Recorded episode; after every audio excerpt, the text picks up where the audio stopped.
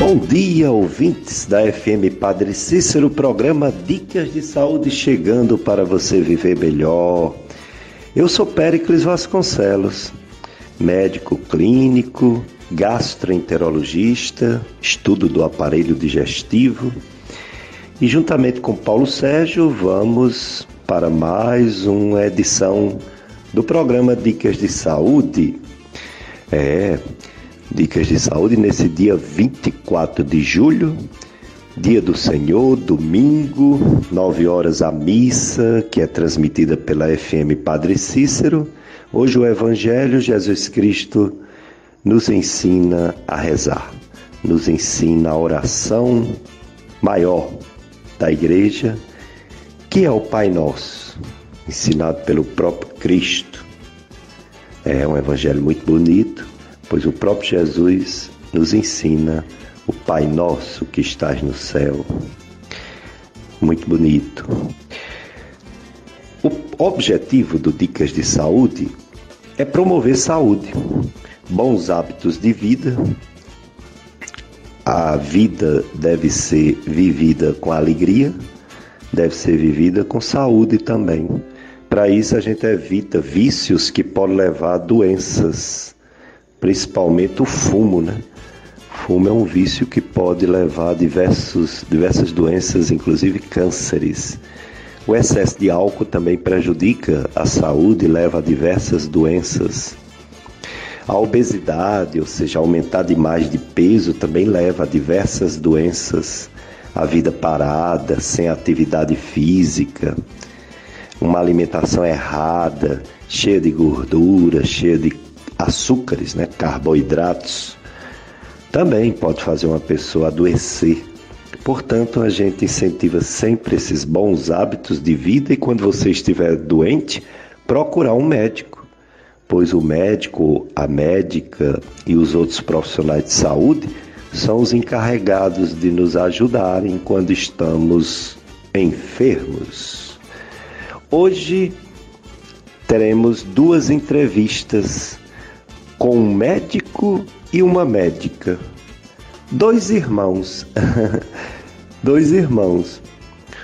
A médica é a doutora Isabelle Lima Mendes.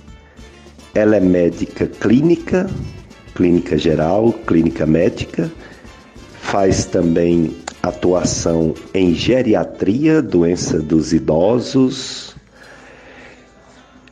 e é professora da Estácio FMJ.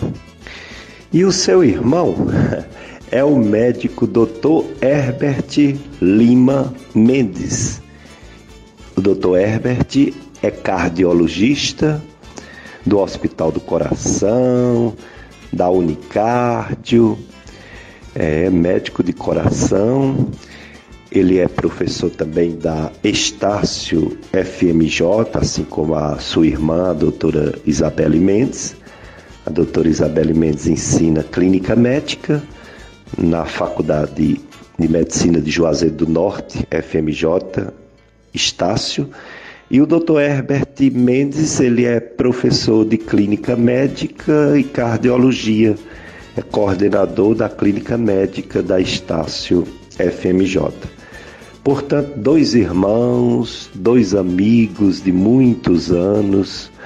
Conheço realmente há muitos anos, conheço o pai dos dois, Mendes, né, que é ex-funcionário do Banco do Estado do Ceará, um amigo de longa data.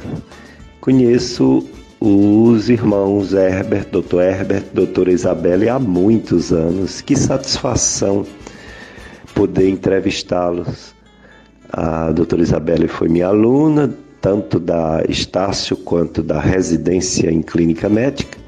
E o doutor Herbert fez a faculdade em outra região, né? depois voltou para o Cariri. É casado com a doutora Andresa, cardiologista também, que já esteve também conosco no programa Dicas de Saúde. Que bom, né? Uma, um programa bem família hoje. Dois irmãos médicos um médico e uma médica nos falaram bastante sobre prevenção de doenças, falar bastante como se prevenir. Vai ser duas ótimas entrevistas para você, ouvintes da FM Padre Cícero. Continuamos ainda sem a nossa live. Em agosto, vamos ver se a gente retoma a live. O programa, como você sabe, ele tem uma, uma gravação e é publicado no site do radialista Tony Santos, que faz aqui aos domingos à tarde o programa O Som do Brasil. Tony Santos tem o, o, o site clubesintonia.com clubesintonia.com e lá ele deixa gravados os três, aliás, os quatro últimos programas Dicas de Saúde.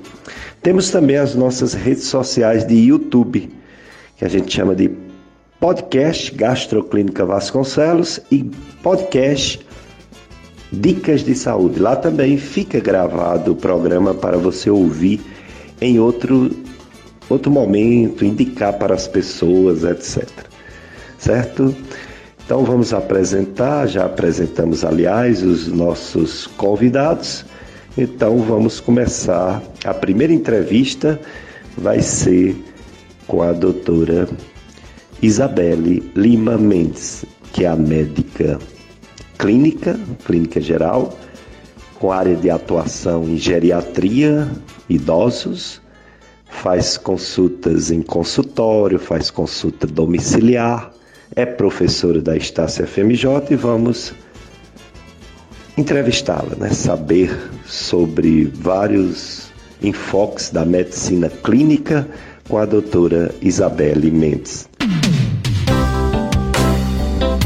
Obrigado, doutora Isabelle Mendes, por ter aceito nosso convite para participar do programa Dicas de Saúde e falar sobre sua área de atuação. Clínica médica, que antigamente se chamava Clínica Geral, e geriatria. Bom dia, doutor Pericles. Bom dia a todos os ouvintes da FM Padre Cícero. Para mim é um prazer muito grande participar desse programa, que traz tantas informações importantes para os cuidados da nossa saúde. E eu agradeço muito o convite de poder participar com o nosso público. Doutora Isabelle Mendes, a clínica médica antigamente era muito valorizada. Os médicos eles eram de fato generalistas, não, não tinha especialidades como os dias de hoje é, a medicina era dividida em clínica médica, o clínico geral, cirurgia geral, pediatria e ginecobstetrícia. Hoje são tantas especializações que o clínico foi desvalorizado por planos de saúde e até pelos próprios pacientes que, quando estão doentes, querem logo um especialista. Fale sobre a importância de um clínico para fazer a triagem, para resolver mais de 90% dos problemas de saúde das pessoas e encaminhar para o especialista quando necessário. Bem, doutor Pericles, é exatamente como o senhor falou. Né? A clínica médica, na verdade, ela é uma especialização. A gente faz o curso de medicina né, durante seis anos, que é a nossa graduação, e depois a gente presta uma prova né, para a residência médica e onde a gente passa dois anos atuando nessa área né, de, de clínica médica, é, onde a gente atende as várias especialidades né, e a gente tem uma visão geral e global do paciente. E aí, assim, realmente, como o senhor bem falou, né, como tem várias subespecialidades, né, a nossa especialidade clínica médica, ela acabou sendo realmente um pouco desvalorizada, porque as pessoas elas tendem né, a, a procurar o especialista diante das queixas, dos sintomas, né? E nós clínicos, a gente investiga o paciente não só de acordo com a doença, né? A gente leva em consideração todos os fatores que estão associados, né, nessa questão do adoecer. Né? Porque muitas vezes o adoecer, ele está ligado também a questões sociais, a questões psicológicas, a questões medicamentosas, né? E tudo isso, né, é, a, o clínico, ele tem esse olhar diferenciado, né? Ele tem um olhar mais global. Ele vê o paciente como um todo e não de forma fragmentada.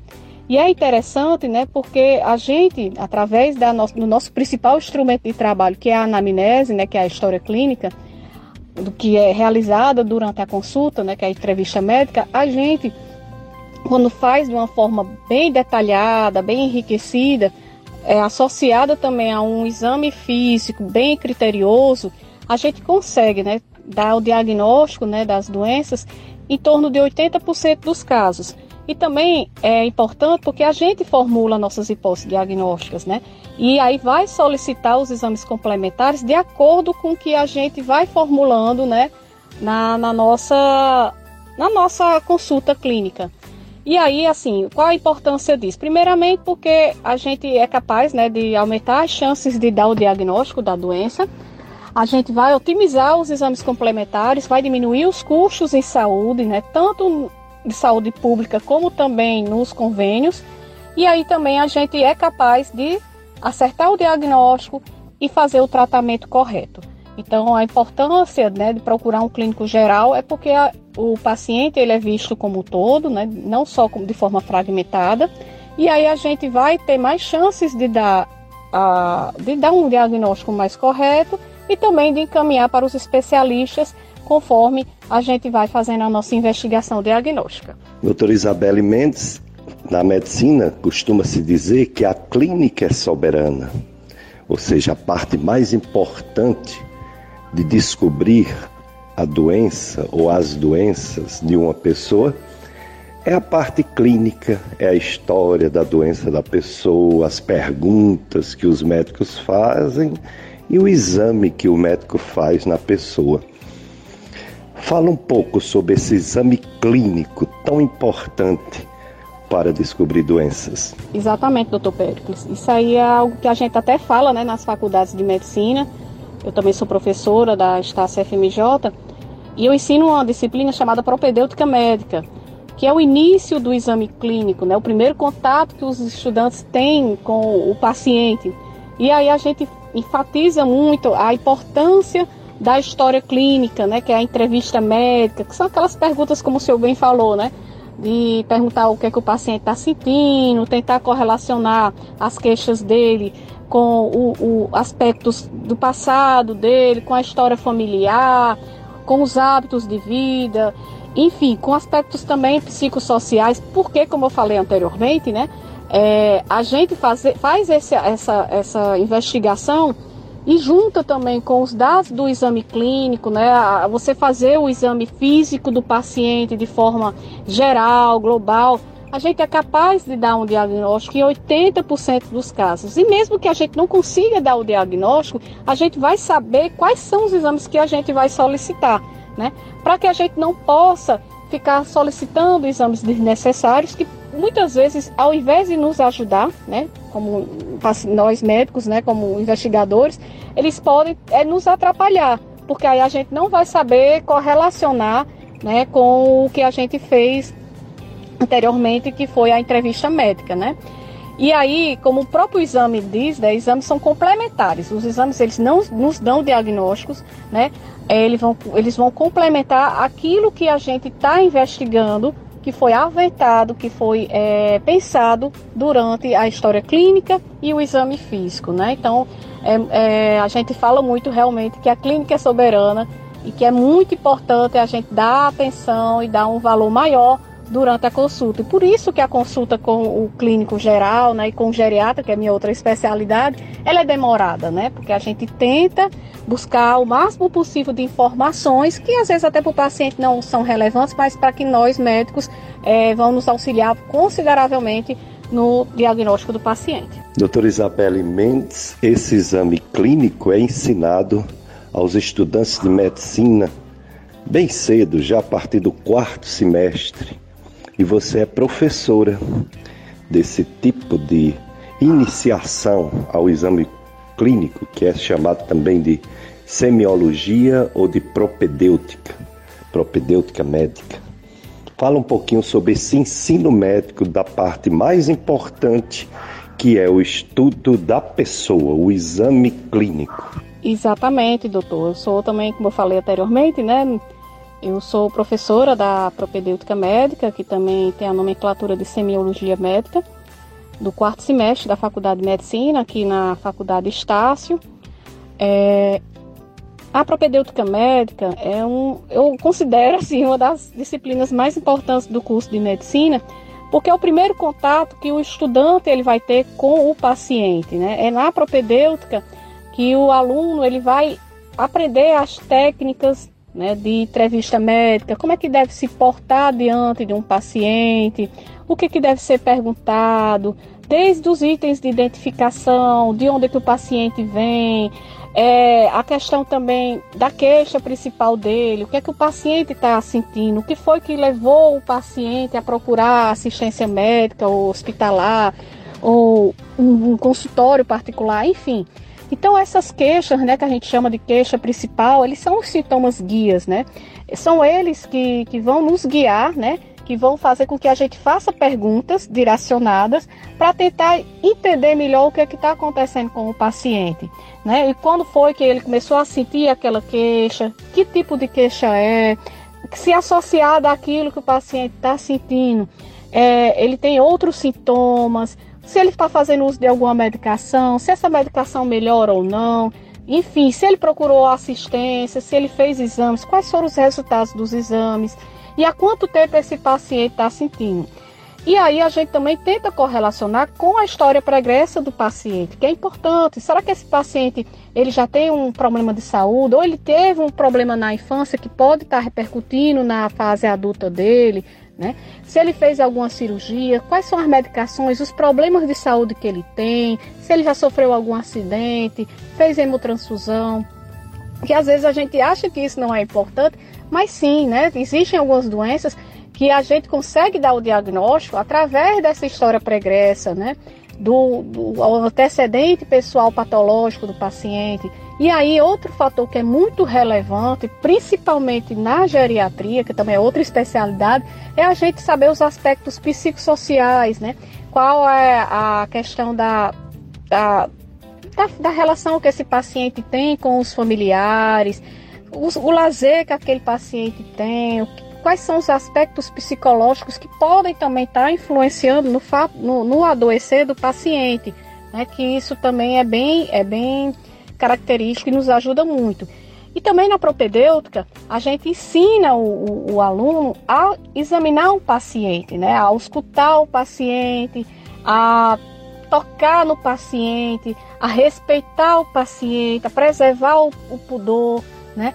E, e, saber como deve ser tocado aquele paciente, né? Com todo respeito, com toda empatia, com humanização, que é isso que a gente quer, né? Que nossos futuros médicos, eles tenham esse olhar global do paciente, com a nomenclatura, com aquela investigação criteriosa que a gente tem que seguir bem direitinho, de acordo com os livros de medicina, mas também com aquele toque de humanidade que a gente precisa ter. Porque a gente, enfim, nós estamos lidando com vidas, né? Que vidas que têm toda uma história né, por trás né, daquele, daquele paciente. Doutora Isabelle Mendes, depois que o médico examina a pessoa, escuta toda a história, é, examina a pessoa, dando ênfase mais à região que está mais adoentada, e o médico, a médica, elabora as hipóteses diagnósticas, não é isso? Para os exames complementares com confirmarem ou excluir alguma hipótese, algum pensamento médico. Fala um pouco também sobre essas hipóteses que os médicos têm um pensamento clínico e elabora para começar a conduzir o tratamento de uma doença. Exatamente, doutor, né? Então a gente, quando está diante de um paciente que a gente vai fazer as nossas, né, a nossa, coletar a nossa história, juntando com o exame físico, né, durante esse processo a gente já está começando, né, a desenvolver o nosso raciocínio clínico, ou seja, a gente tem, né, diante dos dados né, coletados durante toda a nossa formação médica, durante a nossa graduação, nossa especialização, nossa vivência também profissional, né, tanto nos hospitais como na, na, no ambulatório, nos consultórios, a gente já tem aquela experiência, né, que vai sendo adquirida com o tempo e a gente começa já a formular nossas hipóteses, ou seja, a gente já está é, pensando em qual o provável diagnóstico que aquele paciente tem, né? Que vai ser, como eu falei, né, complementado pelo exame clínico, como também através de exames diagnósticos, né? Então, vou só citar um exemplo. Se eu tenho um paciente é, jovem que está sentindo uma dor abdominal na parte mais in, inferior do abdômen, do lado direito, que é uma dor muito forte, que iniciou de forma súbita, que associada a isso, esse paciente ele também tem um, uma alteração do tipo náuseas ou vômitos, ou pode ter ou não febre, e foi muito rápida a instalação, às vezes é uma dor intensa que, que chega até a acordar o paciente. Aí ele vem e procura uma emergência. Chegando lá, o médico vai examinar, palpa esse abdômen, percebe que naquela localização tem uma dor. Quando ele faz a palpação, que ele aperta né, a região que a gente chama de quadrante inferior direito do abdômen, e ele tem uma, uma dor intensa, quando vai fazer a descompressão, então junto com a história, a gente consegue pensar na hipótese diagnóstica de um, de um apendicite, né? E aí, assim, a gente sabe que a apendicite né, pode ser complementada né, também por exames é, complementares, ou ultrassom de abdômen, ou então uma tomografia de abdômen. Então é mais ou menos por aí, doutor. Então a gente vai é, juntando as informações, complementa com o exame físico, formula a hipótese diagnóstica, pede o exame né, que vai é, confirmar ou excluir aquela hipótese que a gente levantou e depois segue para o tratamento. Né? E aí, no caso desse exemplo que eu citei, né, que é a apendicite aguda, o tratamento é cirúrgico e aí a gente caminha para um cirurgião. Dicas de Saúde, FM Padre Cícero, a rádio que educa e evangeliza. A FM Padre Cícero faz parte da sua vida, uma rádio completa do jeito que você gosta. Ligue em horário comercial e faça seu cadastro. Seja um amigo ou amiga da rádio, porque quanto mais você reza, participa e colabora, mais a nossa rádio cresce. É para você que já é amigo ou amiga da rádio, que fazendo sua doação nesse mês de julho, você vai participar de um sorteio de, uma, de um maravilhoso kit cabeleireiro Queen uma colcha com dois portas travesseiros da casa da gente. O sorteio acontecerá no dia 1 de agosto, às 14 horas, no programa Tarde Amiga. Mais informações através do contato WhatsApp do clube 3512 5824 3512 5824 Apoio Cultural Casa da Gente, completando 40 anos neste mês de julho. Casa da Gente, porque aqui você é, é de casa. Rua da Conceição, 399, com a São Pedro 390, no centro de Juazeiro do Norte. Dicas de saúde. FM Padre Cícero, a rádio que educa e evangeliza. Eu sou Péricles Vasconcelos e juntamente com Paulo Sérgio a gente conduz o programa Dicas de Saúde. Neste domingo, dia do Senhor, nove horas teremos a missa transmitida pela sua rádio Padre Cícero, missa daqui da paróquia Sagrado Coração de Jesus. Doutora Isabelle Mendes, é, o paciente de idade necessita de uma abordagem própria. Existem determinadas doenças que atingem mais a taxa etária mais elevada. Assim como todos os pais irresponsáveis levam as crianças para o pediatra, as pessoas de idade deveriam ser levadas ao geriatra. Ou ao contrário, né? Alguns nem podem ir ao geriatra. O geriatra que tem que ir, às vezes, na residência de algum paciente que não consegue mais deambular. Fale sobre a geriatria. Ah, doutor Pericles, a geriatria é minha paixão. É uma especialidade assim, que eu amo muito trabalhar. É, é a minha segunda especialização. Gosto demais de lidar com o público idoso, né? Eles têm um carinho, uma gratidão muito grande pela gente, né?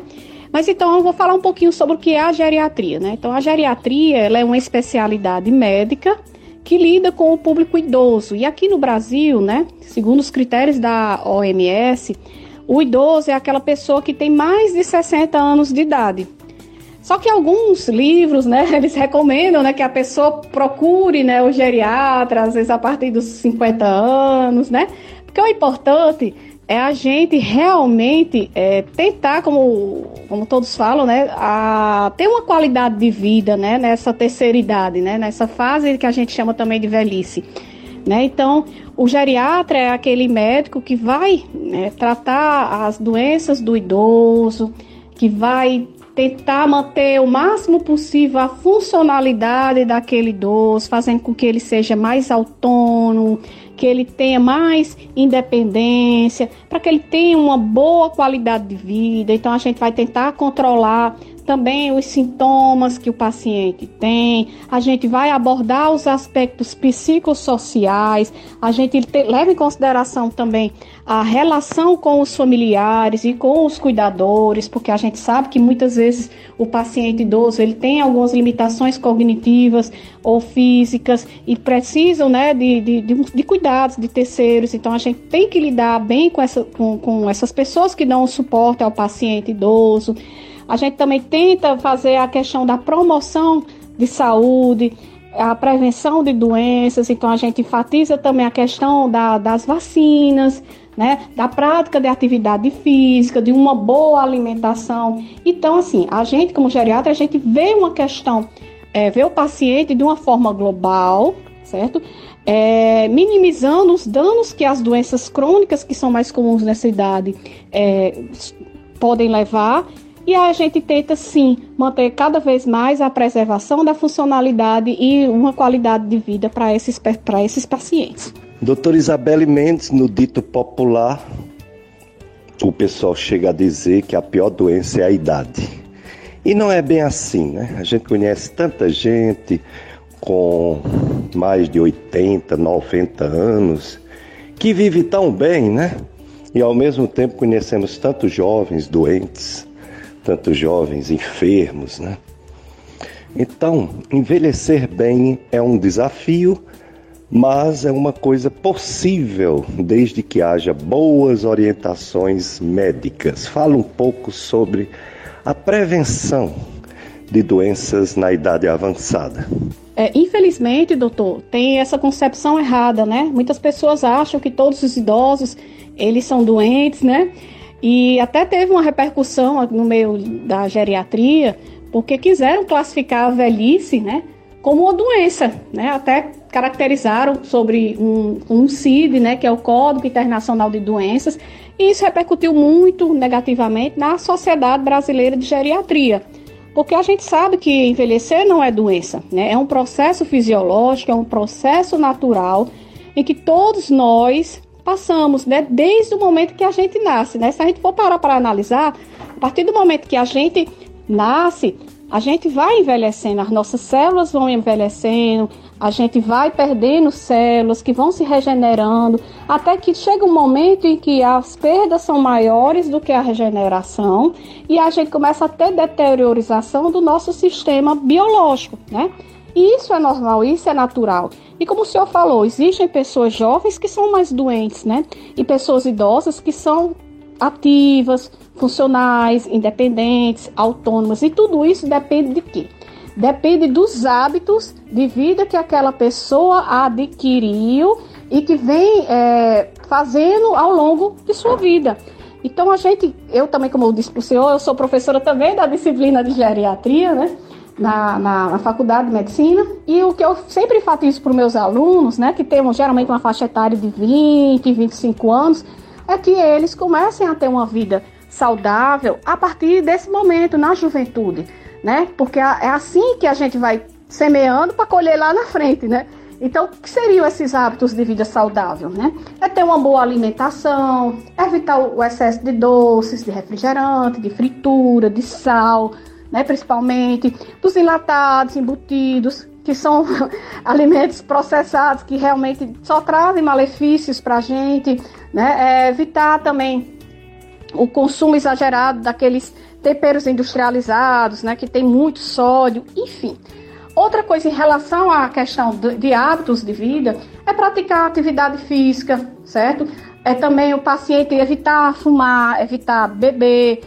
É, o paciente, se tiver alguma doença do tipo hipertensão ou diabetes, controlar bem a sua pressão, controlar bem o seu diabetes, né?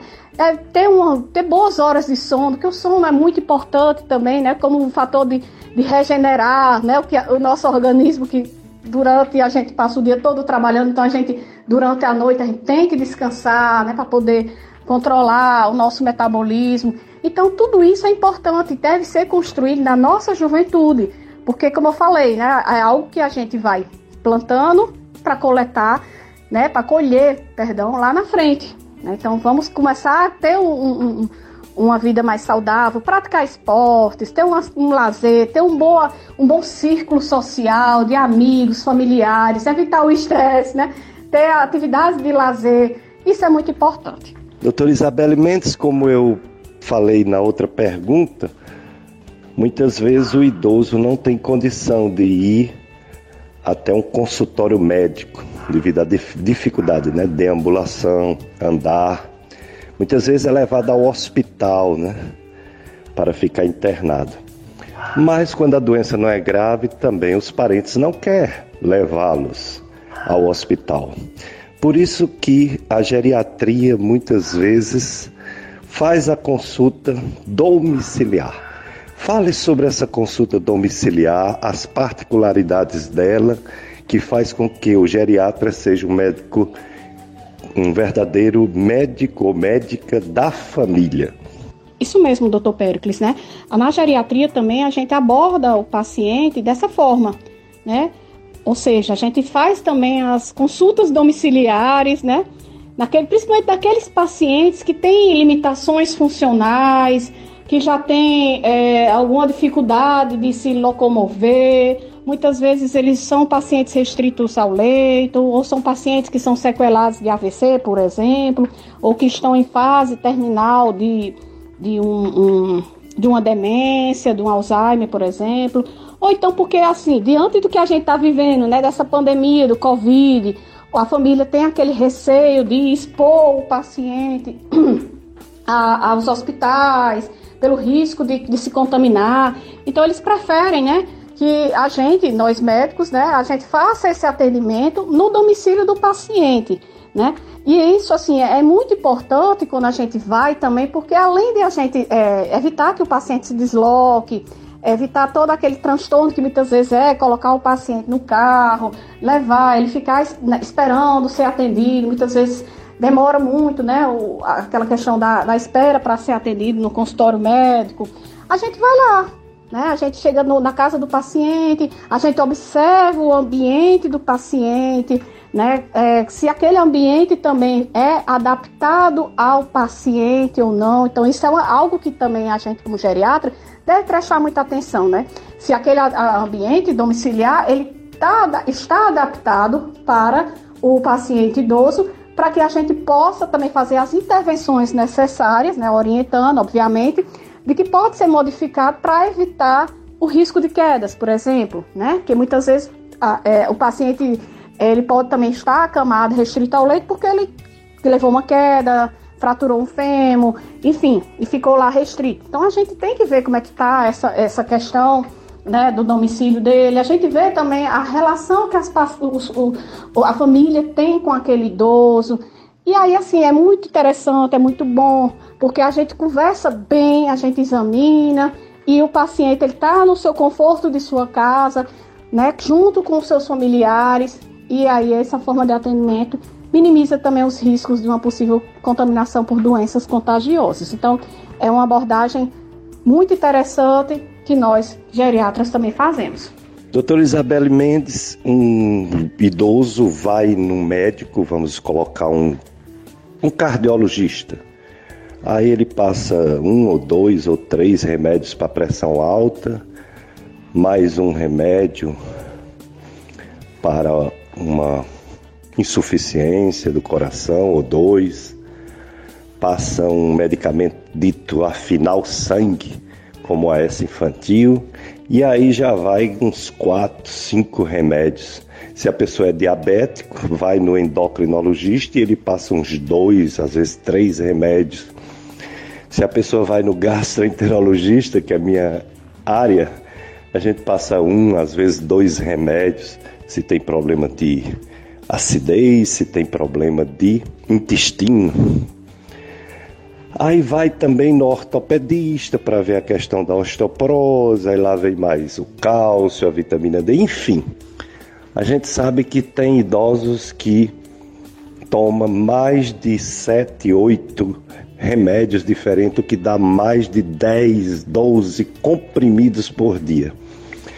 Como lidar com essa situação da polifarmácia no idoso, que é justamente o ser humano que talvez menos tivesse, vamos dizer assim, o direito de usar muitos remédios, porque existe uma fragilidade natural do seu corpo diferente do jovem. Infelizmente, doutor Pericles, isso assim é algo muito corriqueiro, né? Quando a gente está diante de um paciente idoso. É a questão da polifarmácia, como o senhor falou, né? E assim, é, conceituando o que é polifarmácia, né, para todos os ouvintes entenderem, polifarmácia é o uso excessivo de medicações, ou seja, mais de cinco medicamentos que o paciente usa já é considerado uma polifarmácia. E existem casos mais extremos, que, por exemplo, o paciente usa mais de 10 medicações que a gente chama de polifarmácia excessiva.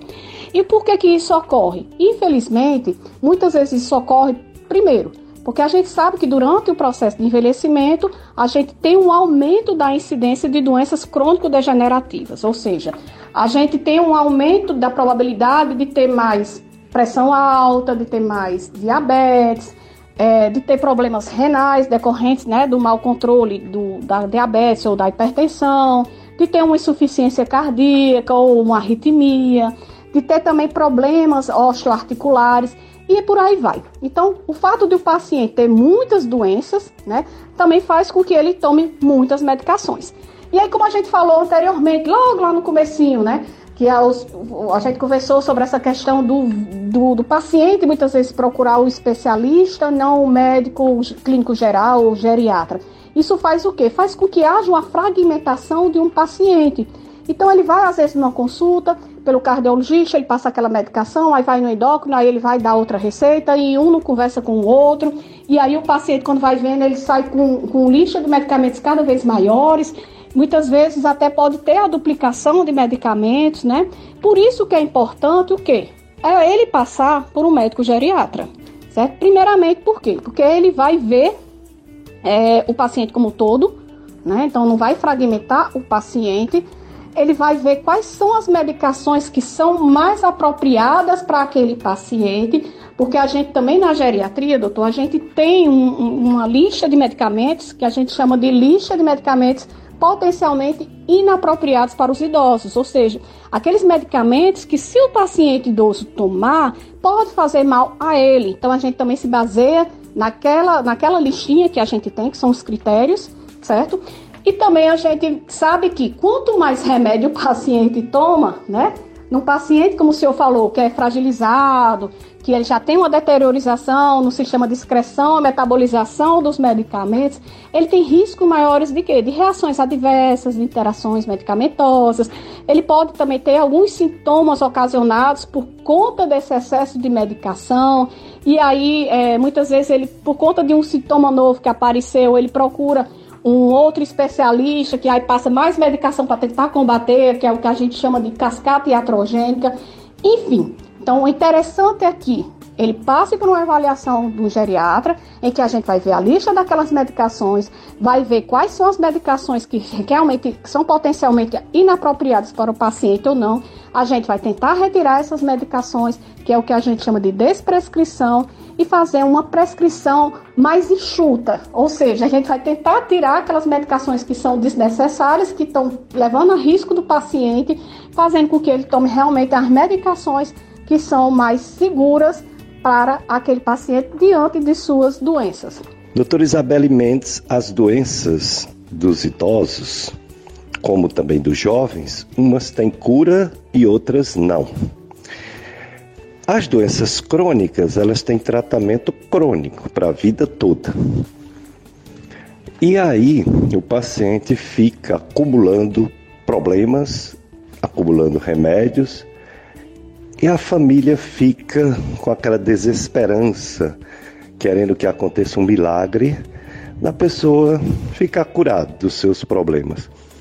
Vem a história dos cuidados paliativos, seja por uma doença grave como um câncer ou outras doenças debilitantes. Tão importante também esses cuidados ditos paliativos e também os medicamentos que, se não curam, amenizam o sofrimento. Fala um pouco sobre a necessidade que os parentes têm de conduzir corretamente os medicamentos e os cuidados indicados pelos profissionais de saúde. Isso mesmo, doutor Pérez. A gente sabe que à medida que a gente vai envelhecendo, né, vai aumentando a incidência de doenças crônicas, algumas delas degenerativas, progressivas, como por exemplo o Alzheimer, e que são doenças que, em alguns casos, não tem nem cura, né? Mas isso não quer dizer que não tenha tratamento. Tem tratamento sim, né? E aí a gente divide esse tratamento de duas maneiras, né? O tratamento não farmacológico e o tratamento também farmacológico. E diante desse tratamento não farmacológico, aí a gente envolve aqueles outros profissionais, né, que a gente precisa tanto na geriatria, quando a gente está lidando com o público idoso, né, que é o fisioterapeuta, o nutricionista, o psicólogo, o fonoaudiólogo, o enfermeiro, o técnico de enfermagem, também no assistente social, vai que o problema também do paciente é um problema social que precisa ser resolvido. Então, assim, a gente tem uma abordagem multiprofissional e interdisciplinar em que a gente conversa um com o outro em prol do que? Da saúde do paciente idoso.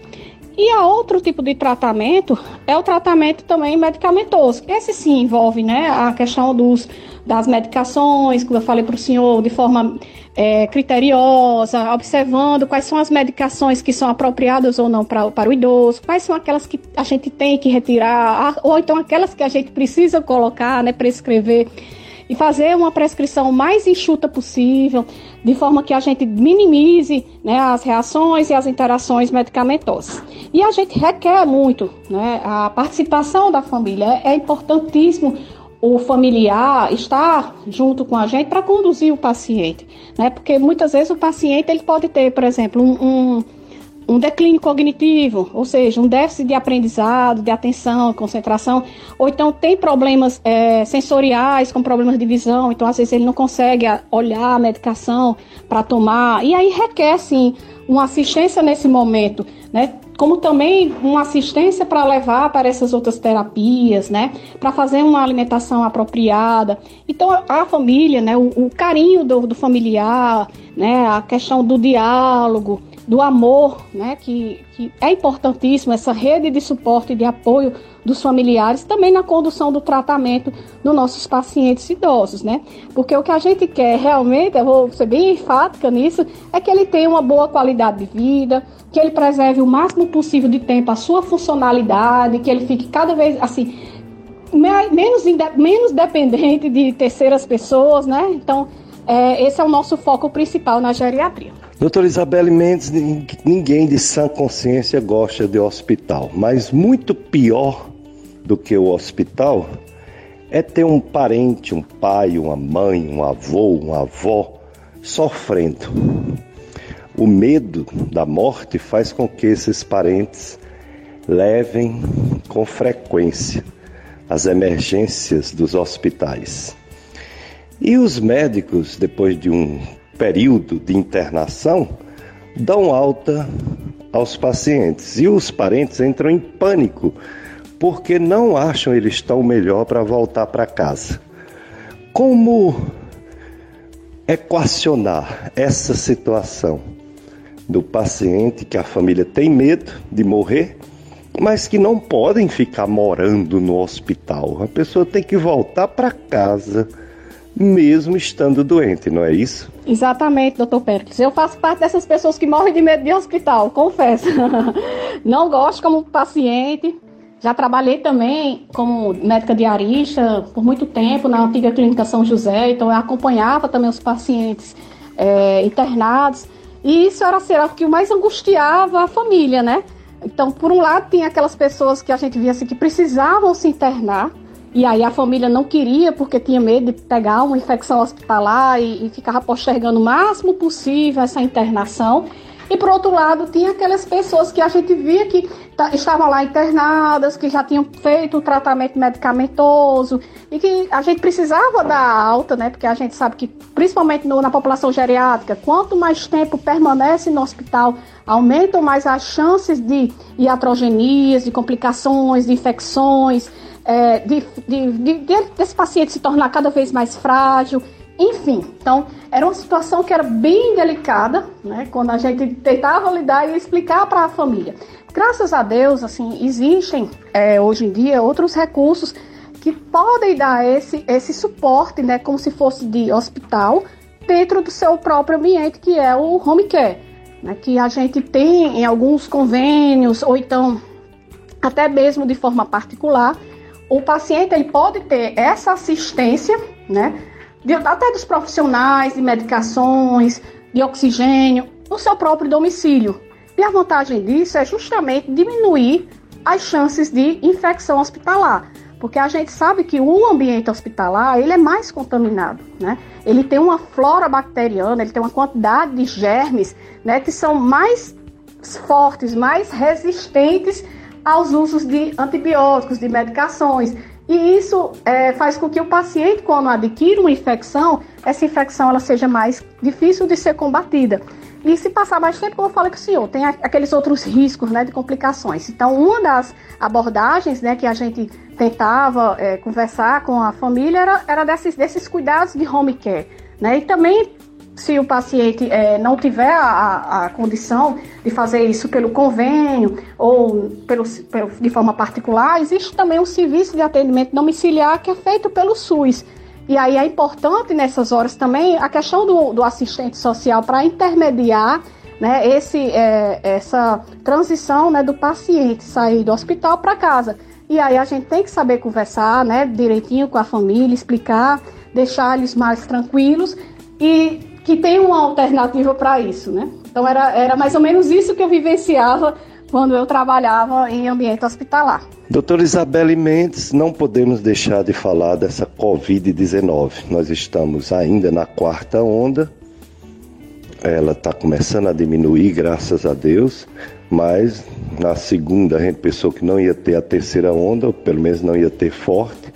A terceira também a gente pensou que não ia ter a quarta onda, ou pelo menos não ter mortes. E chegou a quarta onda com algumas mortes, menos do que antes, mas algumas mortes. E a gente fica em pânico. Será que teremos a quinta onda? E as vacinas? Por que não ajuda tanto? Na verdade, ajuda, né? Bastante. Mas as pessoas tinham a ilusão de que as vacinas resolveriam essa doença. Fala um pouco sobre as perspectivas atuais e é nem atual é, é a nossa realidade, as perspectivas futuras sobre a Covid-19. Infelizmente, doutor Pérez, a minha percepção é que a gente vai ter que saber conviver com o Covid-19, né? Até porque, assim, a gente sabe que a, o vírus, né, os vírus, eles são micro-organismos que têm uma capacidade muito grande de mutação. Então, eles vão mutando, eles vão ficando cada vez mais fortes e mais resistentes. E aí, tal qual o vírus da gripe, né? Que a gente tem que se vacinar todo ano, porque tem uma cepa nova, porque tem uma cepa mais resistente. E aí a gente faz as vacinas todo ano justamente para fortalecer o nosso sistema imunológico. A gente também vai passar por isso em relação ao Covid-19. Por isso que é importante, sim, a questão da vacina, né? Saber que as vacinas elas não vão curar, não vão impedir que a gente tenha a doença, como as pessoas pensam. Ah, eu, eu vou, eu, eu tive Covid, eu fiz quatro doses da, da, da, da vacina e mesmo assim eu adoeci. Né? Mas aí a gente fica perguntando, sim, mas como foram os seus sintomas, né? Foram sintomas leves, precisou ir para o hospital? Não. Teve alguma complicação? Não. Então, assim, a questão da vacina, por isso que a gente está tendo sempre essas doses de reforço, justamente pela questão da, dessas novas variantes, dessas novas cepas, né, que, que pela característica própria dos vírus, né? É, é importante a gente fazer as vacinas, né? Para reforçar o nosso sistema imunológico, para que a gente possa ter mais é, resistência no sentido de diminuir as, diminuírem as complicações, que são as complicações né, de, de insuficiência respiratória, de uma pneumonia, de ir para um hospital. E aí a resposta é bem mais leve. Doutora Isabelle Mendes, dicas de saúde para você viver melhor, entrevistando essa médica que é clínica, que é geriatra e que vai nos dizer agora onde, onde a encontramos. onde fazer uma consulta com a doutora Isabelle Mendes, qual a clínica, qual o hospital, qual contato, se faz essa consulta é, domiciliar dependendo da situação. Então, seus contatos, doutora Isabel, para os ouvintes da FM Padre Cícero. Muito obrigada, doutor, pela oportunidade, pelo convite. Bem, eu atendo na Provida Cariri, que fica situada na rua São José, 731, aqui no centro de Juazeiro, próximo ao hospital da Unimed, que é a antiga né, Clínica São José. E o telefone de contato de lá é o 99919-0153. Também atendo na Unicárdio Cariri, agora com o novo endereço, né? É, que fica situada na rua Elísio Gonçalves de Oliveira, número 120, no bairro Triângulo, bem pertinho da rodoviária. É uma clínica nova, foi inaugurada agora, né?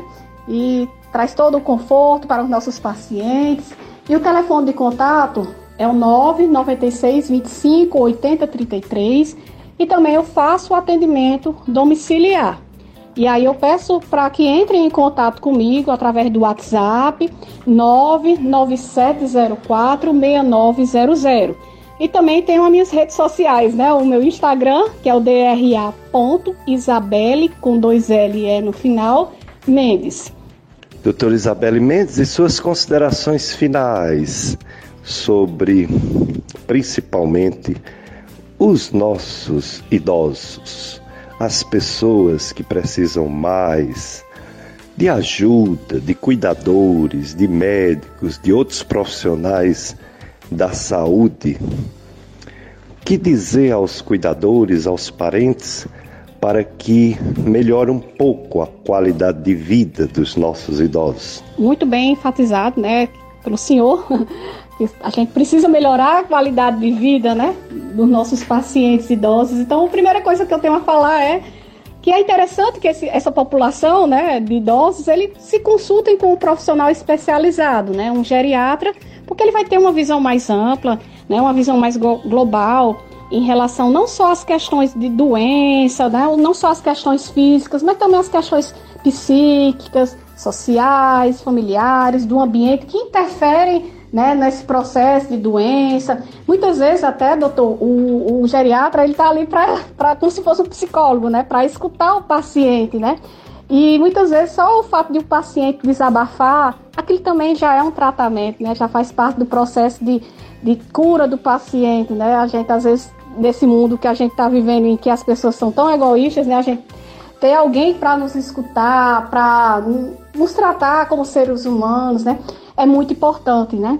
E é algo que eu realmente, assim, eu priorizo muito essa questão da empatia, da humanização, né, do acolhimento. Eu sempre passo isso também para as famílias, né, que é importante ter esse carinho, essa rede de suporte, essa rede de apoio, né, de saber que pode, ele pode contar com alguém, seja um familiar, seja um cuidador, seja um médico, um profissional, né? E é importante também saber que quando a gente lida com o público idoso, né, não é só o médico, a gente tem uma equipe maravilhosa que trabalha também com a gente. A gente não consegue fazer nada sozinho na medicina, né?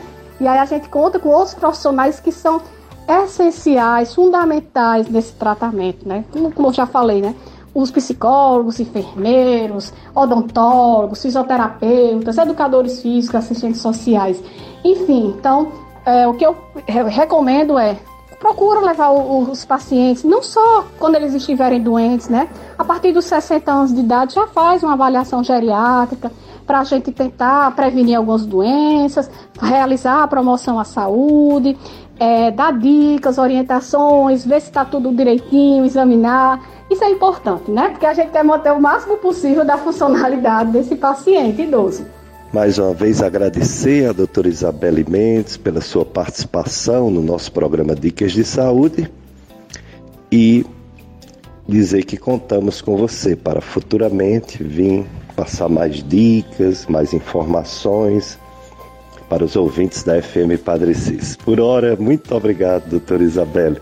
Ah, doutor Pérez, eu que agradeço, viu, mais uma vez pelo convite, pelo carinho e toda a atenção né, que o senhor é, me trata, né? O senhor foi o meu preceptor da residência de clínica médica. Eu tive a honra também de ser, ter sido professora de seus dois filhos, né? Da Cinta e do Daniel. Então, prazer enorme. Sei que vão ser excelentes profissionais como o senhor e como seu filho Pérez, também que eu conheço.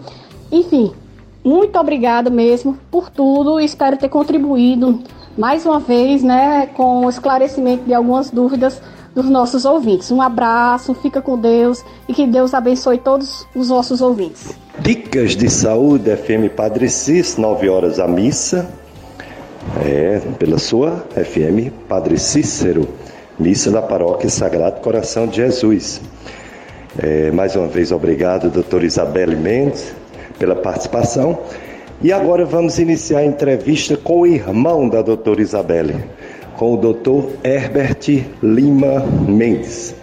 Dr. Herbert é médico cardiologista do Hospital do Coração, da Unicardio e professor da Estácio FMJ, professor de Clínica Médica e Cardiologia. Quero agradecer por ele ter aceito nosso convite e nos falar sobre o coração.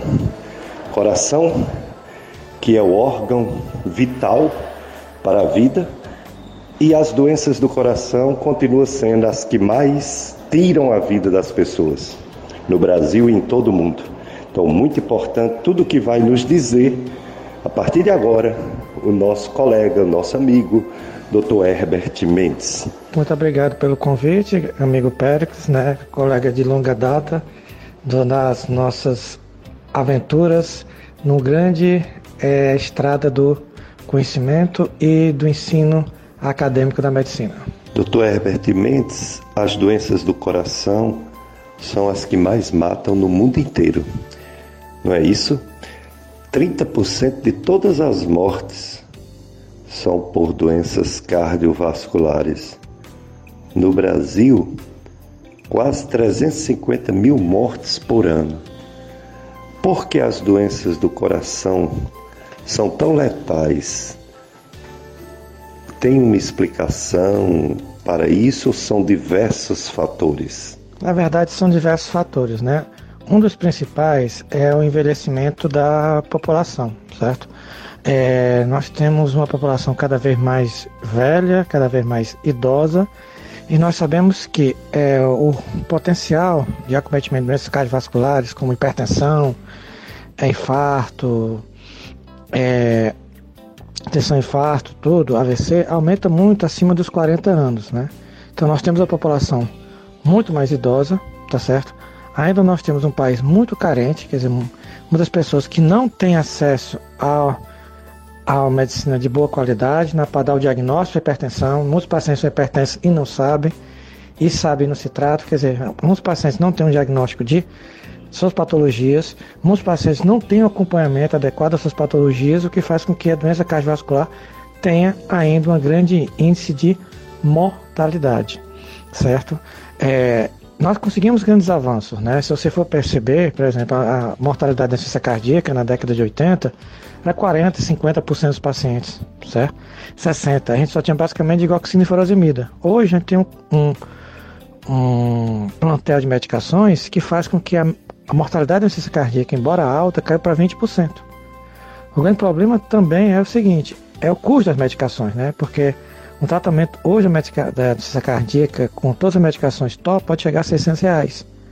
Então, respondendo a sua pergunta, seria envelhecimento da população, que faz com que tenha pessoas mais idosas, que é a faixa de cometimento maior das patologias do coração, é o acesso, acesso ao diagnóstico e o tratamento que ainda não está tão bem distribuído na população, que faz com que o maior número de idosos e pessoas não tão bem diagnosticadas e tratadas aumenta o risco de complicações das doenças cardiovasculares.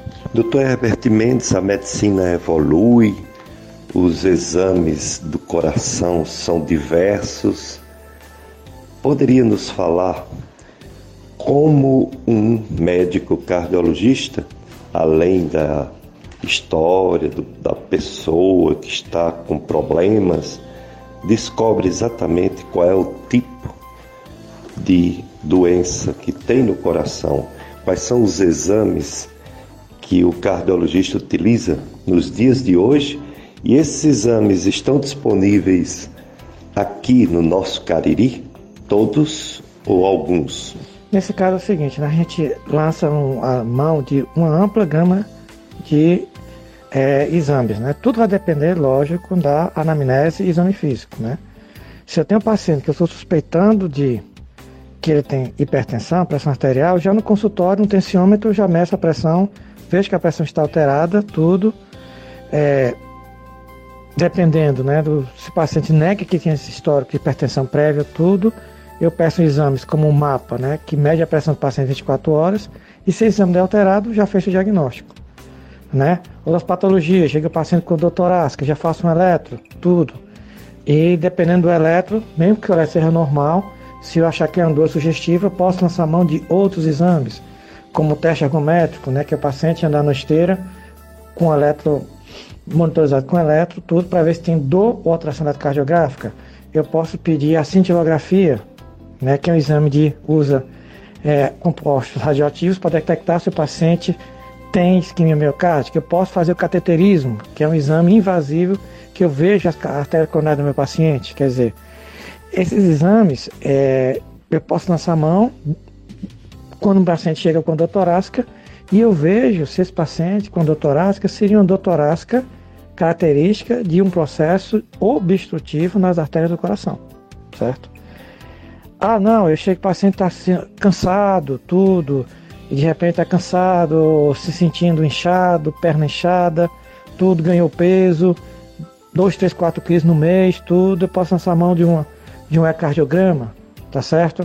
Eu posso, é, um paciente jovem, que de repente está cansando, cooptação, posso lançar mão do ecocardiograma também, né? Ou o Holter, se esse suspeito paciente está com arritmia. Então, assim, a base de tudo é a anamnese da consulta. A partir da consulta, eu vou determinar que exame eu vou pedir para aquele paciente, né? Se é um para investigar hipertensão, se é para investigar doença coronariana, se é um para investigar espinéia, um para investigar o sopro do coração, não, é um para investigar a palpitação, desmaio, né? E essa ampla gama de exames, é, a imensa maioria nós temos na nossa região. Né? Nós temos o cateterismo, nosso do coração, eletrocardiograma que tem ampla, né, quase toda clínica, né, assim, cardiolo, toda clínica cardiológica tem e várias emergências, ecocardiograma, certo? Eco de estresse, né, que existem várias clínicas e hospitais que fazem, a cintilografia que tem no São Vicente, tem na, na clínica do Dr. Aécio, é, o cateterismo que tem no Hospital do Coração, tem no, no São Miguel. Então, assim, todo a angiotomografia coronárias que também tem aqui na, na região. Então, assim, nós temos a imensa maioria dos exames cardiológicos nós temos nessa região e a gente pode pedir os exames e serem feitos aqui mesmo na região. O paciente não precisaria ir para outra região fazer e mostrar para a gente como acontecia há 30, 40 anos atrás. Dr. Herbert Lima Mendes, os fatores de risco para ter uma doença grave no coração, um infarto, são muitos, né? Gostaria que você citasse esses fatores, os principais, fatores que não dá para modificar, mas principalmente os fatores que dá para modificar para diminuir a incidência ou pelo menos adiar a incidência de infarto cardíaco. Assim, nós temos diversos fatores de risco modificáveis e não modificáveis, certo? É, dois principais fatores de risco modificáveis, né? Vamos começar pelos modificáveis, seriam primeiro o sedentarismo, né? já que o sedentarismo aumenta o risco de obesidade, que aumenta o risco de síndrome metabólica, né? Então, acho que o combate ao sedentarismo seria um fator de risco modificável, porque atividade física, tudo, diminui pressão arterial, diminui o risco de diabetes, diminui o risco de colesterol, tudo seria bastante interessante. E o tabagismo. O tabagismo por quê? Porque quanto mais tempo você fuma e quanto maior carga de cigarros que você fuma também, isso aumenta o risco de hipertensão, aumenta o risco de infarto, risco de AVC. Porém, quando você para de fumar, quanto mais tempo você ficar sem fumar, diminui esse risco. Tá certo? Quanto aos fatores de risco não modificáveis, é, nós temos primeiro a idade, né? Porque não tem como deixar de evitar que você vai ficar mais velho. E é ótimo você ficar mais velho, né? Com, né? Ah, só quero viver 30 anos, 40 anos. Não, eu quero viver saudável, com 50, 60, 70, 80 anos, tá certo? Mas, quanto mais velho, acima de 40 anos, aumenta a incidência de doenças coronarianas, aumenta a incidência de hipertensão, aumenta a incidência é, risco de diabetes, aumenta o risco de infarto, aumenta o risco de AVC, aumenta o risco de insuficiência cardíaca. Então, quanto mais velho você fica, maior o risco de você ter. Isso não tem como você modificar. Outros fatores modificáveis seria a carga genética, né? Se sua família tem um histórico familiar forte de infarto, forte de AVC, forte de diabetes, forte de epidemia, muito provavelmente você tem uma grande chance de ter isso também, certo? O fato de você ter epidemia também é um fator não modificável, porque uma vez você tem colesterol alto, né, principalmente com colesterol alto, muito provavelmente você não vai conseguir, você é, vai ter que usar medicações, isso vai ter epidemia pelo resto da vida. Diabetes, né, porque diabetes aumenta o risco de infarto, aumenta o risco de AVC, tá certo? E uma vez diabético, paciente diabético, tá certo? Mas são fatores de risco que, apesar de não são modificáveis, quer dizer, uma vez ser diabético, mas ele não tem como deixar de ser, mas são controláveis. Tá? Então, se eu tenho um diabetes, um diabetes controlado, o risco já fica menor, não fica igual a pessoa que não é diabética, mas fica um risco menor do que é um diabetes descontrolado. Se meu colesterol está controlado, o risco é menor, tá certo? Se eu faço atividade física, tá certo? Se eu faço minhas exames preventivos e todas normais, então eu já fico um pouco mais tranquilo de que o risco de desenvolver doenças, doenças cardiovasculares seja menor do que aquele que não se previne. FM Padre Cícero, a rádio que educa e evangeliza, entrevistando o médico cardiologista Dr. Herbert Lima Mendes. Dr. Herbert, é, em relação ao tratamento, também evoluiu as medicações para o coração e as medicações para os diversos fatores de risco, como hipertensão, a insuficiência cardíaca. Evoluiu essas medicações e outros tratamentos para o coração? É assim, em relação a essa pergunta, realmente evoluiu bastante, certo? É, se você for mais na década de 70, 60, por exemplo, um paciente que, na década de 60, por exemplo, paciente que tinha infartava, a gente tinha muita pouca coisa para fazer, né? Então eu eu vi um filme uh, recentemente que falou que Winston Churchill teve infarto durante a Segunda Guerra Mundial, certo? E no fim, o que é que o médico prescreveram? Repouso para ele, né? E ele obviamente não obedeceu, né? Tava na guerra, não obedeceu. Mas não tinha muito o que fazer, não tinha medicações, não tinha tratamento, não tinha nada para fazer. Hoje nós temos uma ampla gama de drogas, né, de procedimentos intervencionistas que reduziram bastante a incidência e mortalidade da, do infarto agudo do miocárdio. Né? Hipertensão, né? a gente tinha na década 50, 60, uma ou duas drogas. Hoje nós temos uma ampla gama de drogas, uma ampla gama de combinação de drogas que pode me ajudar a controlar a hipertensão dos pacientes. Né? Então, eu consigo né, controlar a hipertensão na imensa maioria dos meus pacientes e em um ou outro caso realmente é hipertensão grave, elevada, que realmente eu não consigo controlar, certo? Incisão cardíaca. Incisão cardíaca, a mortalidade era altíssima, 40% e 50% dos pacientes morriam na década de 80, né? E eu basicamente só passava sintomáticos, furosemide e digoxina, que era somente para o paciente respirar melhor mas morri do mesmo jeito. Mas hoje nós temos drogas, né? como o entresto, drogas como a foxiga, tá certo? Que conseguem reduzir a mortalidade e hoje a mortalidade média para a ciência cardíaca é de 20%. Certo? Quer dizer, ah, ainda é alta? É. Mas comparado com 40% a 50%, nós reduzimos mais da metade da mortalidade. Então realmente teve grandes avanços. O que acontece ainda, e isso é importante, é que infelizmente nem toda a população tem acesso a esses tratamentos. Né? Nós temos a região ainda é privilegiada porque, por exemplo, paciente infartado pode fazer angioplastia, tá certo? Mas fora do Cidade Barbalha, fora do Hospital São Miguel, certo? Uma ampla gama de cidades aqui, se o paciente infartar, quase não tem o que fazer, tá certo? O tratamento da insuficiência cardíaca que eu falei são drogas muito boas, tudo. Mas é um tratamento caríssimo, pode chegar a 400, 500 reais por mês se for comprar todas as drogas e que nem todo paciente consegue bancar isso todo mês. Então nós tivemos avanços, tivemos, tivemos avanços importantes, mas nem todos os pacientes em todos os lugares estão tendo acesso a esses tratamentos. Dr. Herbert Mendes, a prevenção para essas doenças do coração, principalmente as mais graves, deve ser iniciado muito cedo, por exemplo, na adolescência, ou não adianta, tem que ser realmente o adulto e principalmente o idoso? Bem, vamos lá. É o seguinte, se eu tenho um histórico familiar forte de doença coronariana, com infartos, pacientes jovens com menos de 40 anos, então realmente eu tenho que ter um cuidado maior com esse adolescente. Se por um acaso eu tenho um histórico familiar importante de lipidemia, com níveis elevados de colesterol e triglicérides, e isso é fator de risco para ter infarto também, então esse, adolescente tem que ser acompanhado realmente de perto.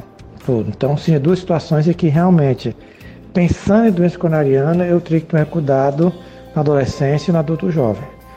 Mas no mundo real, fora dessas duas situações, o que nos preocupa muito no adolescente e no adulto jovem é a febre reumática, que é uma patologia ainda muito comum, que acomete na infância, leva a lesões cardíacas e a gente ainda tem gente hoje no Brasil operando o coração com 16, 17, 18, 20 anos, botando prótese no coração porque teve febre reumática e evoluiu com lesão cardíaca.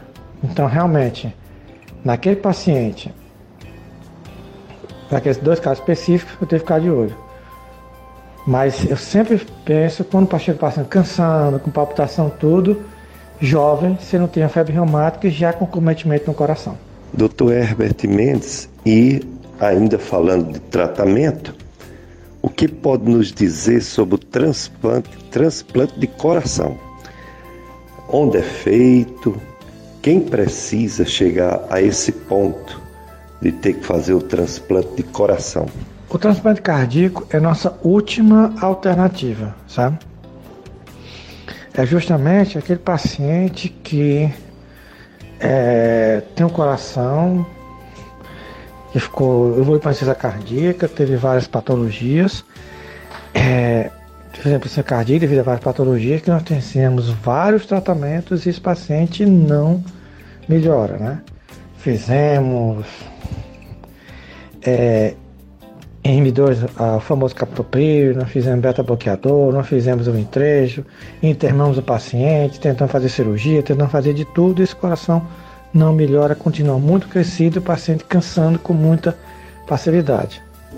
Então, a indicação do transplante cardíaco não é, primeiro, para o tratamento inicial de nenhuma patologia cardíaca, tá certo? O transplante cardíaco está indicado naquele paciente que tem uma patologia grave, que levou uma lesão grave no coração e o tratamento que nós tentamos não fizeram com que o coração melhorasse. Infelizmente, nem todos os pacientes são candidatos. Porque é, às vezes o paciente é muito idoso, tudo. Às vezes o paciente tem muitas comorbidades, às vezes o paciente pode ter um câncer terminal. Então, assim, o paciente candidato, aquele paciente que tem insuficiência cardíaca refratário ao tratamento, coração muito grave, muito ruim, mas nem todo paciente nesse estado acaba sendo candidato é, candidato ao tratamento de transplante cardíaco. Na nossa região, o local que pode ser feito é no Hospital Messejana, tá certo? É o hospital lá que tem realmente ó, toda a aparelhagem, toda a equipe, todo o instrumental para avaliar se o paciente tem indicação e poder fazer o transplante cardíaco. Dr. Herbert Lima Mendes, a região do Cariri evoluiu muito na medicina e tem esse hospital do coração em Barbalha, que é pelo SUS, tem ainda alguma limitação ou todos os tratamentos, inclusive cirurgia cardíaca, é feito nesse Hospital do Coração em Barbalha? Assim, o Hospital do Coração, ele cresceu muito, sabe? É, quando eu cheguei, tudo, ele já fazia cirurgia cardíaca, já fazia angioplastia, tudo, mas era uma estrutura pequena, né? Ele cresceu muito, ampliou muito, certo? houve crescimento né, de UTI coronária. Agora nós temos duas UTIs coronárias, nós temos agora três cirurgiões cardíacos na região. Na época que eu cheguei, era um cirurgião que vinha, operava e saía. Nós temos três pneumonicistas na região, tá certo? Muitos procedimentos, né? Que a gente, por via endoscópica, né?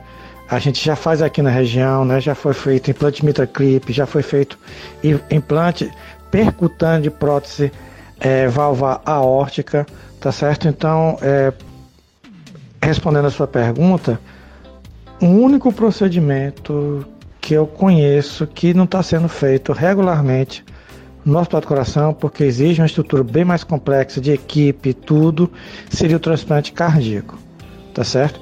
A maioria dos outros procedimentos, né, intervencionistas na cardiologia, é, são feitos no Hospital do Coração, tá certo? Alguns tem uma limitação porque às vezes o SUS não libera para os pacientes tudo, né? Mas a maioria dos procedimentos intervencionistas na cardiologia são feitos para o coração. O único que realmente não é feito porque exige uma estrutura é muito mais complexo seria o transplante cardíaco. Dicas de saúde.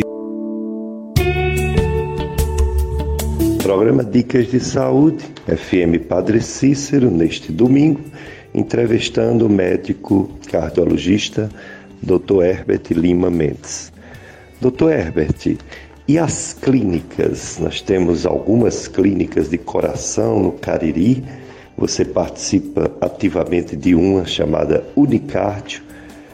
O que oferece à população a Unicardio, esta clínica que tem tantos profissionais da medicina e de outras áreas da saúde. Bem, a Unicardio Cariri, tá certo, é um grupo de colegas cardiologistas.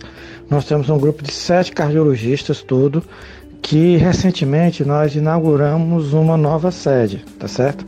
A Unicardio, nós tínhamos uma sede lá na Rua Santa Rosa, mas que devido ao crescimento da empresa, tudo tornou-se extremamente pequena e limitante, né? Nós então expandimos é, nós temos agora uma nova sede, tá certo? Perto lá do Triângulo, muito maior. E nós viremos também assim, viremos quase como um, um centro é, multi, multi especialidades.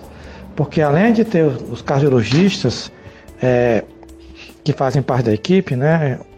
É, doutora Elaine, minha esposa, doutora Andresa, doutor Thales, doutor Edinado, doutor Marcelo Cruz, é, doutora Andréa né? Doutor Ricardo Grangeiro, nós passamos a ter também várias especialidades, né? Nós passamos a ter urologista com o doutor Edgley, geriatra com a minha irmã, doutora Isabelle, passamos a ter três endocrinologistas, doutora Ticiara, né? Doutora Aline, tá certo?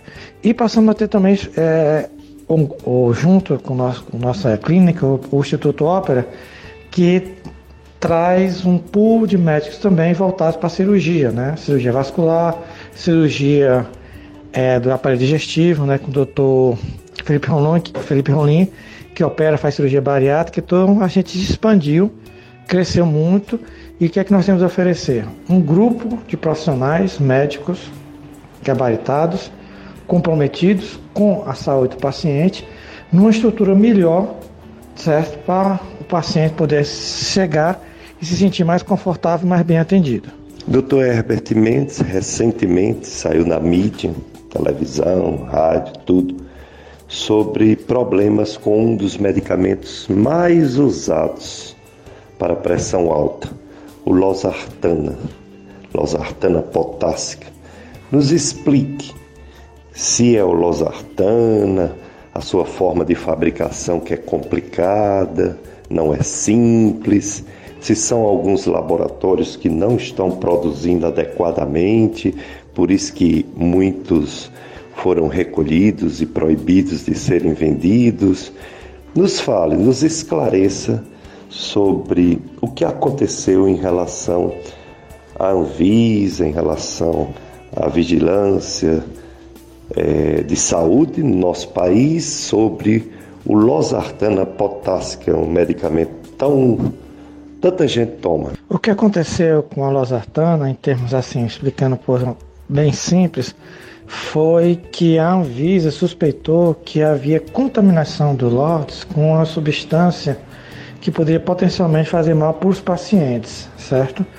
É, nesse caso específico, essa suspeita de contaminação não da substância losartana, mas de uma substância durante a composição, né, durante a fabricação do losartana todo, do comprimido, podendo estar contaminado com outra substância, todo que poderia potencialmente provocar mal aos pacientes, então a Anvisa preventivamente ela pediu para recolher esses lotes. O grande é, ponto que estressou as pessoas foi que esse lote, na verdade, foram vários lotes de vários fabricantes, né? Então já tinha ocorrido outras vezes, mas era, era relacionado a alguns lotes de um fabricante. Dessa vez a Anvisa né, relacionou vários lotes de vários fabricantes, isso gerou um estresse na sociedade, né? Porque de repente, o que é está acontecendo? Né? Por que, que tantos lojas estão contaminados? Né? Será que vale a pena tomar esse remédio? Será que é melhor trocar a medicação? Né? Vários pacientes me procuraram, né? já que quando você via, eram vários é, laboratórios que estavam envolvidos. E depois parece que a Anvisa voltou um pouco atrás, né? Parece que mandou suspender. É ruim, né? Você suspende, a, a fabricação, a, manda recolher, depois manda suspender o recolhimento, tudo, né? Isso gera estresse na sociedade. Então, por que, que mandou suspender? Por que, que mandou voltar? Tá certo? Mas é, realmente aconteceu isso. No processo de fabricação do losartana, ocorreu essa suspeita de contaminação por uma substância que poderia fazer mal aos pacientes e por isso que foi recolhido. Dicas de saúde e a Covid-19, com sua quarta onda, diminuindo em algumas regiões do nosso país e ficando estável em outras. No nosso Juazeiro do Norte, em uma semana foi registrada quatro mortes. É, em uma semana, infelizmente tem até a quarta-feira é, 15 pessoas internadas no hospital, quer dizer, a forma mais grave da doença, e quase 200 pessoas, 192 pessoas em isolamento domiciliar, fora aqueles que não, não vão fazer o teste, né? Fica em casa pensando que não é nada demais, é uma gripezinha Pode até ser uma gripezinha, mas o nome dessa gripezinha pode ser Covid-19. Então vamos ter cuidado com o coronavírus. No Brasil todo, a quarta onda está estabilizada, mas infelizmente uma média de mais de 250 mortes por dia no nosso país. Mais de 250 mortes por dia. É. E mais de 50 mil casos novos por dia no Brasil. Então está longe de acabar a pandemia, mas muito longe mesmo. As vacinas são importantíssimas. A partir de sexta-feira haverá vacina para crianças a partir de 3 aninhos de idade aqui no Juazeiro. E algumas pessoas podem questionar: para que vacinar se a doença está aí do, quase do mesmo jeito? A doença mudou totalmente. Ela não mata mais como antes. E uma das, um dos motivos é a própria vacina. A vacina não cura, porque remédio nenhum cura, cura doenças. As doenças têm um curso natural e só doenças assim cirúrgicas ou infecciosas por bactéria que pode ter uma cura. Mas doença por vírus não cura nem com remédio nem com vacina. Mas o número de contágios diminuiu bastante e o número de mortes, esse sim que diminuiu bastante. Então vamos continuar se vacinando de seis em seis meses, enquanto tiver vacina disponível, as crianças também, pois elas passam para os vovós, vovôs a Covid-19. Dr. Herbert Mendes, reforce os sintomas que uma pessoa que sente alguns problemas, procure um médico, um médico de coração, porque pode estar com um problema de coração. Quais são os sintomas, quais são os sinais que uma pessoa precisa ir a um médico cardiologista? Nesse caso específico, vai depender da patologia que nós estamos suspeitando, né?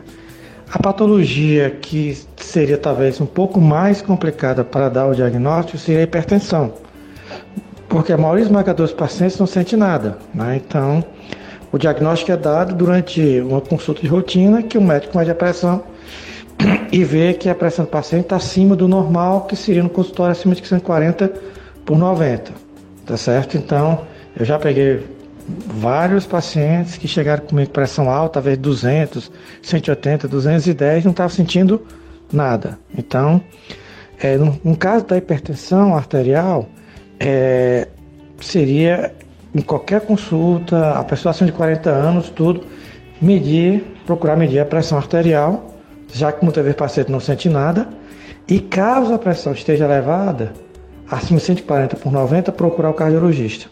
Já em outras patologias, por exemplo, se eu considero a insuficiência cardíaca, né, que é um problema de que o coração começa a falhar como bomba e começa a não exercer sua função direito como bomba, é, o que chama atenção pode ser o seguinte: o cansaço ao praticar suas atividades físicas habituais, quer dizer, o paciente começa a se cansar, começa a não sentir tanta energia como antes, tá certo? O paciente pode começar a se sentir inchado, de repente a perna aumentou, a barriga aumentou também, não consegue dormir direito, porque quando dorme fica mais cansado, tem que botar mais travesseiro, pode começar a ter tosse seca, tá certo? Então, esse cansaço ao esforço, esse se sentir mais inchado, esse não dormir direito à noite, tendo que colocar um ou mais travesseiro para conseguir dormir, porque se dormir reto não consegue, realmente lembra a possibilidade que pode ser coração. Isso pode, né? Não é um sintoma que é exclusivo da cardiologia. Mas se começa a ter isso, opa, será que eu estou com o coração crescido? E na doença que muito preocupa a gente, que é a doença coronariana, seria a dor precordial. O que é que é isso? Olha, eu vou fazer algum esforço, tudo, e eu, tô, eu sinto um aperto no peito, uma queimação no peito, uma rasgadura no peito, certo? Que dura minutos, eu fico, posso ou não ter sintomas associados como sudorese, mal-estar, e eu tenho que parar o que eu tenho que fazer. Se eu voltar a fazer o mesmo esforço, a dor volta. Ou pior, a dor só surgia com determinado esforço. Agora, com um esforço menor, eu sinto a mesma dor, uma dor de maior intensidade. Então, os sintomas que chamam atenção no paciente seriam a dor no peito, né? a falta de ar, né? sensação de inchaço no corpo, tá certo? Tosse, pode ter sensação de tosse seca, certo? E no caso da hipertensão arterial, infelizmente, é que ela era mais matreira, pode não sentir nada. E às vezes a única coisa que eu tenho que fazer para investigar seria medir a pressão regularmente. Doutor Herbert Mendes, e a frequência que uma pessoa deve ir ao cardiologista. Depende da idade, depende do que sente, depende dos exames prévios, de quanto em quanto tempo uma pessoa deve fazer uma avaliação cardiovascular? Nesse caso é o seguinte, nós, nós temos realmente sua pergunta são aí tem que dividir em duas partes. É, se a pessoa não sente nada, nós sabemos que a incidência maior de doenças cardiovasculares aumenta a partir dos 40 anos, né? Então aumenta a incidência de hipertensão arterial, aumenta a incidência de diabetes, aumenta a incidência de, de lipidemia, aumenta a incidência de é, infarto, tá certo? E quanto mais velho a gente vai ficando, aumenta a chance de ter essas doenças. Então, a partir dos 40 anos, já é interessante fazer um check-up para avaliar, né? Como é que a minha pressão, né? Como eu disse anteriormente, é, não tem como olhar para uma pessoa e saber como é a pressão da pessoa tá. É só tem medindo, né? Diabetes, colesterol, né? Porque é obesidade. Então, acima dos 40 anos seria interessante fazer uma avaliação cardiológica para ver esses fatores de risco, tudo, né? Principalmente se você tiver muitos fatores de risco e de uma história familiar positiva, tá certo? Eu acho que uma, uma avaliação anual, se o paciente é assintomático, tudo acima dos 40 anos seria interessante. Agora, se meu paciente é sintomático, aí as consultas vão depender muito do que? Do grau de severidade dos sintomas, tudo, e a resposta ou não à terapêutica feita no paciente. Tá certo? Tem pacientes que às vezes eu preciso que ele volte de semana em semana até eu conseguir estabilizar o mesmo. E já tem outros pacientes que eu peço para voltar em 3, 3 meses. Então, é, tudo vai depender do seguinte: não, esse paciente está de espinéia, precisa cardíaca, que eu precisei compensar. Às vezes eu preciso voltar de semana em semana até ele ficar compensado, tudo, ele puder. Opa, agora ele pode ir, eu posso passar mais tempo, certo? É, aquele paciente de pressão alta, né? Eu diagnostiquei pressão alta, tudo no valor muito elevado, digamos 20 por 10. Eu peço para começar o tratamento e peço para ele voltar no próximo mês para saber se controlou ou não. Não controlando, aí eu tenho que ver o motivo que não controlou, a aderência ao tratamento, tudo para saber se eu aumento as dosagens ou mudo a medicação. Controlando, posso botar para 3, 4 meses, tá certo? Se o paciente, por acaso, não está, por exemplo, eu estou suspeitando uma doença coronariana, tudo, ou insuficiência cardíaca mais grave, nesse caso, eu tenho que pensar até em internar no hospital do coração, tudo para quê? No caso da doença coronariana, para investigar esse paciente, até pedir um cateterismo para avaliar se, se, esse paciente é candidato a uma angioplastia, candidato a uma cirurgia de revascularização miocárdica e ciência cardíaca se faço drogas endovenosas, né, como furosemida, como dobutamina, para tentar compensar. Então, resp é, respondendo a pergunta, pacientes assintomáticos, tudo, acima de 40 anos, um check-up anual acho que seria interessante. Pacientes sintomáticos, tudo vai depender da gravidade e da resposta terapêutica do paciente. Dicas de saúde, na sua FM Padre Cícero, entrevistando o cardiologista Dr. Herbert Lima Mendes. Dr. Herbert, de vez em quando a gente vê, assiste casos de atletas profissionais de diversos esportes tendo problema cardíaco, às vezes até na sua atividade. Nos explique isso, como é que um atleta preparado faz exames com frequência ainda pode ter um problema cardíaco no, no exercício de sua profissão. Essa situação é avaliada pela medicina do esporte, tá certo? Quando o paciente é paciente jovem, tudo que é feita a avaliação, a gente não espera que ele tenha doenças como insuficiência cardíaca doença na coronariana, tá certo? Mas existe uma gama de doenças é, que podem provocar que nós chamamos de morte súbita, né? Que é do ramo muitas vezes da arritmia, né? Quer dizer, são pacientes que são aparentemente saudáveis, o coração é aparentemente normal, o, é, o ecocardiograma é normal, faz esforço físico é normal, mas ele pode ter alterações cardíacas, né? Algumas vezes um pouco mais complexas, é, que podem ter arritmias fatais, né? Então, essa arritmia, de repente, ele é estável, ele está ótimo, mas já no eletrocardiograma ou já na, no exame físico, pode acontecer uma ou outra alteração que sugere essas patologias.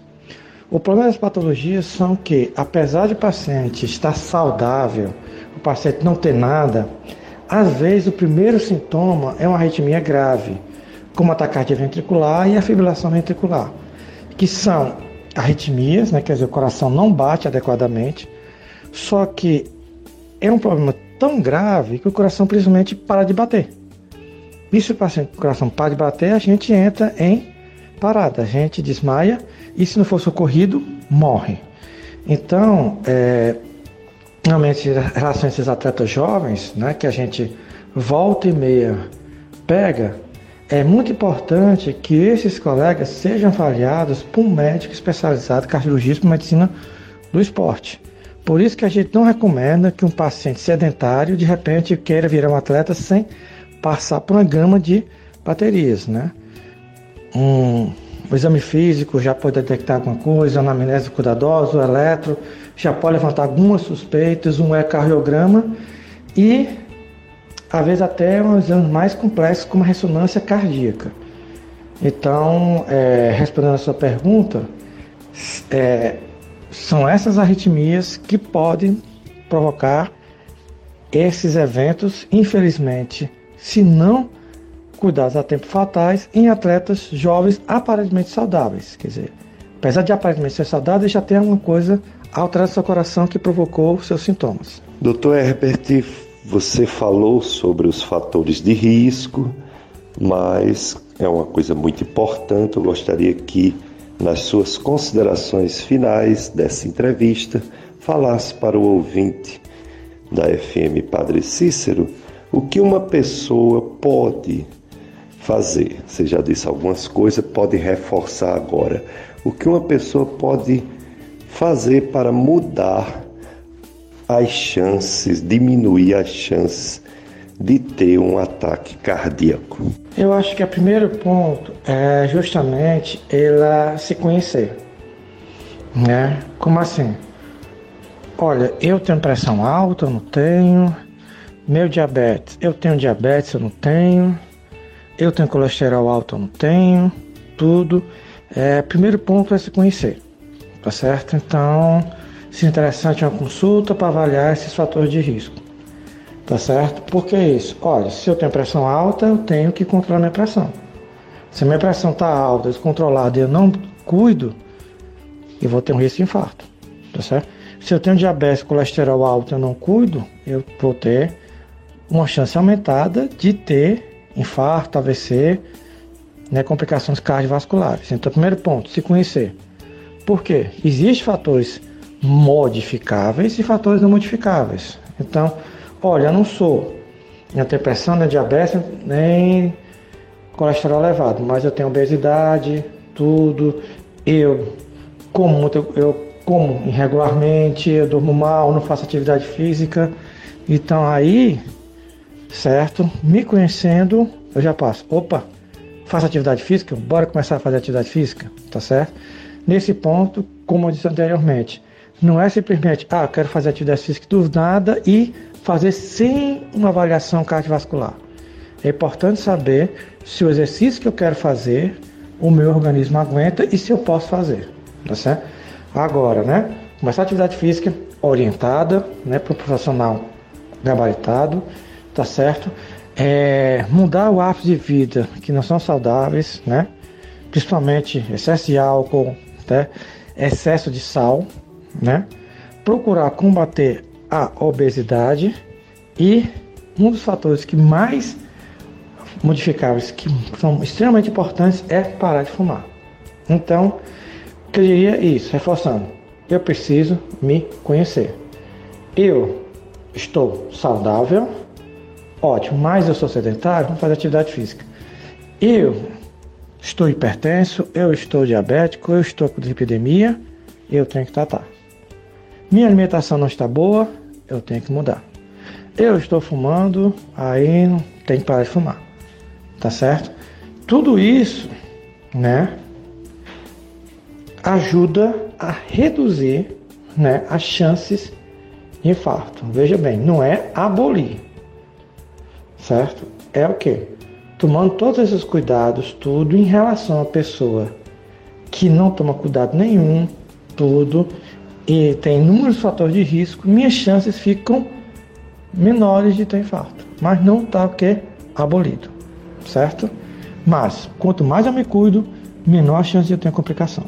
Dr. Herbert Lima Mendes, em nome da FM Padre Cis, quero agradecer sua participação, tudo que você nos ensinou e que as pessoas né, que ouvirem coloquem em prática todas essas informações. Muito obrigado, Dr. Herbert Lima Mendes. Fico honrado pelo convite todo, né? Mais uma vez, tentando ajudar um pouquinho nossa população a entender é, e compreender né, a cardiologia e a forma que nós podemos ajudá-la né, a ter uma saúde cada vez melhor. Né? Se isso puder ter ajudado a pessoa a entender um pouquinho dos problemas cardíacos e procurar, se a pessoa tiver algum desses problemas, se cuidar e se tratar, isso para mim já será de grande inúmera valia. Né? Se alguém ouviu, Deus, eu vou me cuidar tudo e tentar ser uma pessoa mais saudável, tentar ser uma pessoa é, melhor para não ter tanta chance de ter essas doenças, para mim já está é, extremamente válido. Muito, muito, muito, muito obrigado e que Deus possa iluminar que seu programa continue por muitos e muitos anos.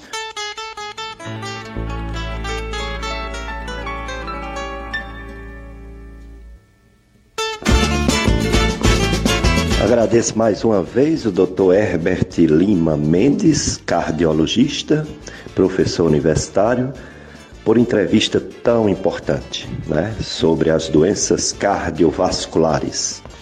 E agradeço também a sua irmã, a doutora Isabelle Lima Mendes, ela que é clínica, clínica geral, é, faz a parte de geriatria, com consultas não só ambulatoriais, mas também domiciliares, e também é professora universitária da Estácio FMJ. Muito obrigado vocês dois, dois irmãos que eu conheço há muitos anos, seu outro irmão também, que não entrou nessa área da medicina, e os seus pais, viu? Parabéns aos seus pais por os filhos, né? Que educaram.